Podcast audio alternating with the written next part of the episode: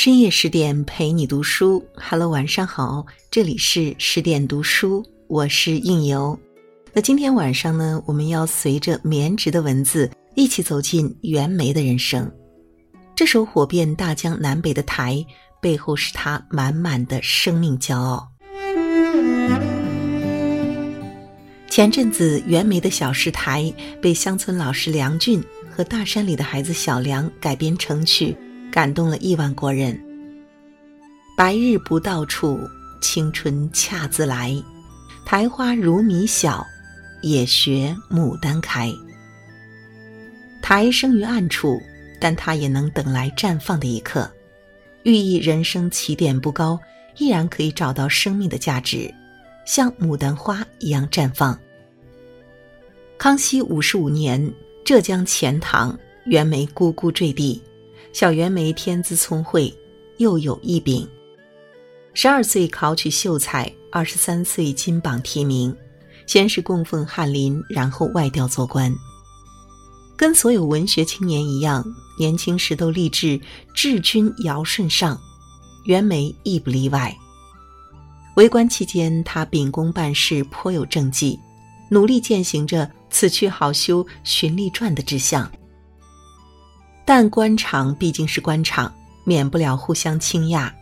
再加上清代官场格外注重繁文缛节，比如下级参见上级，需先在一定距离内跑步上前做小跪姿势，而且不能发出声响，获准后才能起身入座。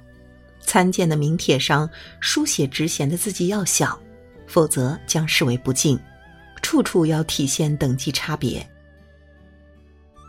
后来，袁枚在《随园诗话补遗》中表露了心迹：“然士大夫宁为全门之草木，勿为全门之鹰犬。何也？草木不过，供其赏玩，可以免祸，恰无害于人；为其鹰犬，则有害于人，而己亦难免祸。”乾隆十四年，袁枚三十三岁，事业顺遂之际，他做了一件令人啧舌之事。辞官归隐，对上称老父去世，自己要服丁忧，归家瞻仰老母。但这恐怕不是真正的原因。千年前生发了纯卢之思的张继英感叹：“人生贵得是一耳，何能积患数千里以要名爵？”然后辞官。千年后，袁枚感叹：“人生不得行凶义，纵年百岁犹为妖。”他也辞官。也追求想过的生活。王羲之有《兰亭》，王维有《辋川别业》，袁枚也有他的《随园》。辞官前一年，袁枚用三百两银子买下金陵城郊的一座废旧庄园，修葺改造，更名随园。随园大有来头，原为曹雪芹祖父曹寅园林，《红楼梦》里大观园的前身。为何叫随园？原因有三。其一，曹家没落后，园林归于接任江宁织造的隋赫德，袁枚将随园更名为随园。其二，袁枚修葺此园时，就事取景，随心随性，随高置楼，随溪建亭，随建搭桥，随流作舟。其三，袁枚在经历几年的宦海沉浮后，人生态度转变，此时他追求的不再是仕途。而是远方，过听从即心、无问西东的生活。他在修葺随园的同时，也是在营造自己的精神家园。正是在与随缘的相依相伴中，袁枚完成了他个性的塑造。在随缘无暗度之劳形，可以尽情的看他想看的书。袁枚自幼好书，但家贫难治，为此他曾写过一首《对书叹》。我年十二三，爱书如爱命。每过书肆中，两脚先立定。苦无买书钱，梦中有买归。可以想象，小袁枚路过书肆窗外，恰好瞥见里头陈列着几本慕名已久但无缘拜读的书，欲望驱使他步入书肆。而他未发育成熟的个头，恰巧又不会引起掌柜的注意。在他如饥似渴的翻阅后，抬起头时发现天黑了，方才回家。当晚他做了个梦，梦里书就摆在枕边，近的可以闻到墨香。正因为有儿时的经历，他才对借书有一番独到的见解。书非借不能读也。脱贫之后，袁枚看到好书，买买买。尽管他如此爱书，凡有人来借阅，袁枚必慷慨借予。家中藏书多达四十万卷，晚年却捐掉了十之六七。苦心收藏，缘何散去？因为智者不藏书啊。宝藏不如富藏。三国儒将周瑜便深谙此理，家中书房空无一卷。鲁肃问他，他回答：“读完一卷，烧一卷，反而都牢记于心。”袁枚身为一代文豪，当然不会如此简单粗暴的对待书。最好的方式便是散，既敦促自己，又惠及别人。袁枚不仅好书，而且好吃。袁枚的好吃不似东坡的好吃，东坡是单似调饮。能把饭当饭吃的，东坡小时候没有口福，吃的是三白。所谓三白，一碗白米饭，一碟白萝卜，一勺白醋盐。但对东坡来说足矣。包括后来被贬惠州，热带水果当饭吃，留下日啖荔枝三百颗的佳话。后世所推崇东坡的好吃，更多是他那种一时解闷的豁达。袁枚不同，袁枚追求色香味俱全。他曾在《品味》一诗中写道：“平生品味似评诗，别有酸咸是不知。第一要看色香好，明珠鲜露上盘时。”他遍及天下美食名店，编辑成册，名为《随园食单》。随园食单记述的菜肴、饭点和茶酒共三百二十六种，堪称提升吃货自我修养的百科全书。就以茶叶蛋这样的平民化食物为例吧，按书中烹调指南，需两只线香约四小时。后人依此法尝试，果然煮四个小时左右的茶叶蛋，能恰到好处的腌入滋味。有时为求得食谱，他不惜屈躬。一次，某位姓蒋的朋友请他吃了道色泽美观、味道不俗的豆腐，袁枚当即索要食谱，蒋不遇。袁枚表示愿意重金买下，蒋仍不遇。袁枚急了，当场鞠了三个躬。蒋见状大笑：“子才不曾折腰事权贵，而今却折腰为豆腐。”言毕，赠予食谱。我们推崇袁枚的好吃。更多是他那种追求品质生活的态度。当然了，袁枚只是美食家，不是烹饪家，但这并不妨碍他成为烹饪家的伯乐。有位叫王小鱼的大厨，别人重金挖他，他也不愿离开袁家。有人问他为啥，王小鱼答：“知己难，知味犹难。”袁枚正是因为懂他以及他烹饪的美食，所以能留得住他。直木奖得主山森久英所著《皇室料理番》中，主角独藏有句名言：“怎么能把我当个普通的厨师？我倾注了热情、气魄与美的菜肴，绝不逊于美术馆里的艺术品。”是啊，顶级厨师做的都是艺术品，王小鱼做的艺术品，当然需要袁枚这样的艺术家来品鉴。袁枚不但好书、好吃，还好名。某位朋友的儿子年轻好学，拿着诗作来求教。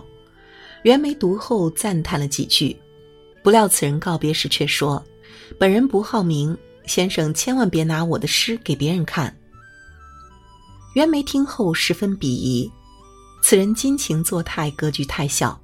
在他看来，能以诗文扬名天下，理所当然，没有什么见不得人的。有位官人自称不好名，袁枚听后说：“孔子曾说过，君子即莫世而名不称焉。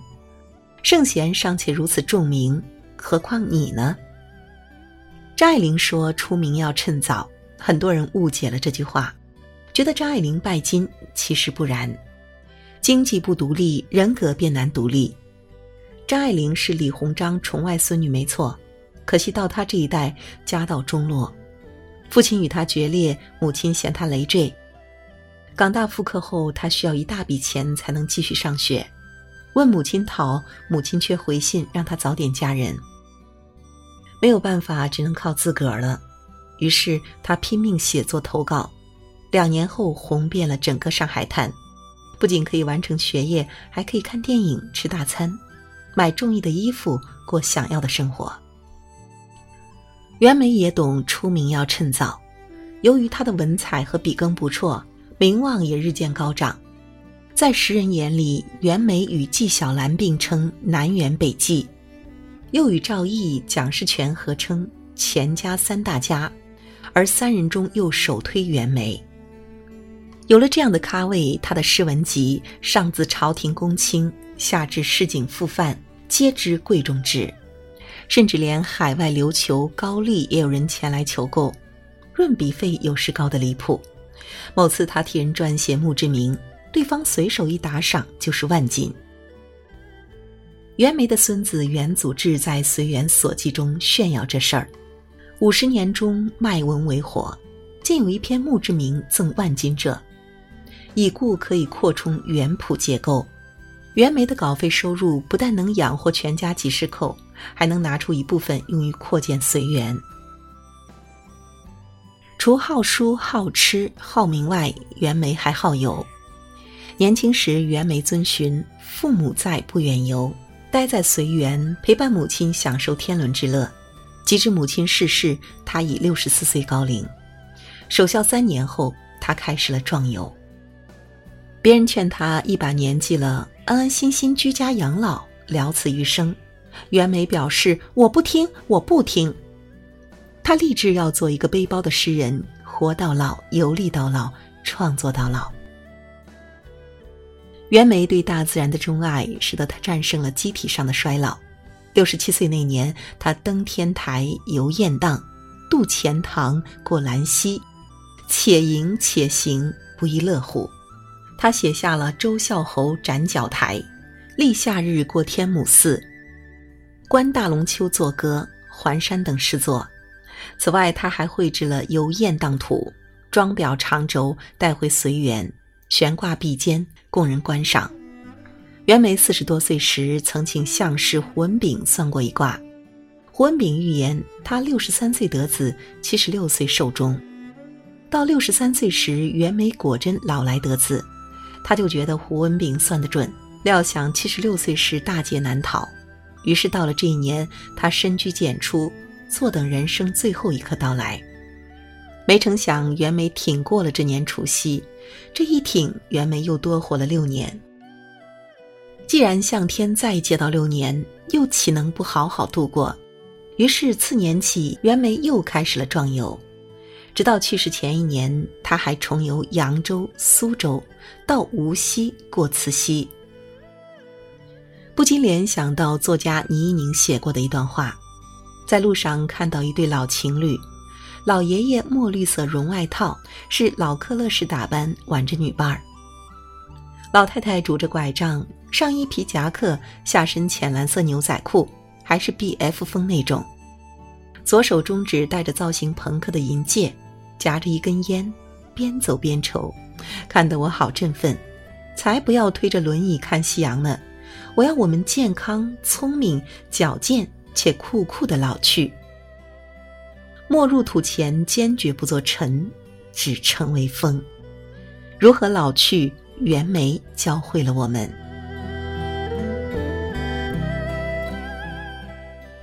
世俗如此强大，强大到生不出改变他们的念头来。袁枚教会我们不必太在乎世俗的看法。袁枚十四岁时就写下名篇《郭巨埋儿论》，在他看来，郭巨为孝母而埋儿的行为不近人情，如此的观点与封建礼教相去甚远。年长以后，他公开招收女弟子，开女子教育之先河。这在当时亦是惊世骇俗的大胆创举。要知道，封建时代女子无才便是德。天下士人觉得老老实实当官才是正道，袁枚却选择辞官归隐，徜徉于书与美之间。别人劝他安心养老，他偏要做一个背包的诗人。但就是这样一个不太在乎世俗看法的袁枚，活成了清代集大成者。如果非要究其成功秘诀，明朝那些事儿，结尾有句话能很好的诠释。成功只有一个，按照自己的方式去度过人生。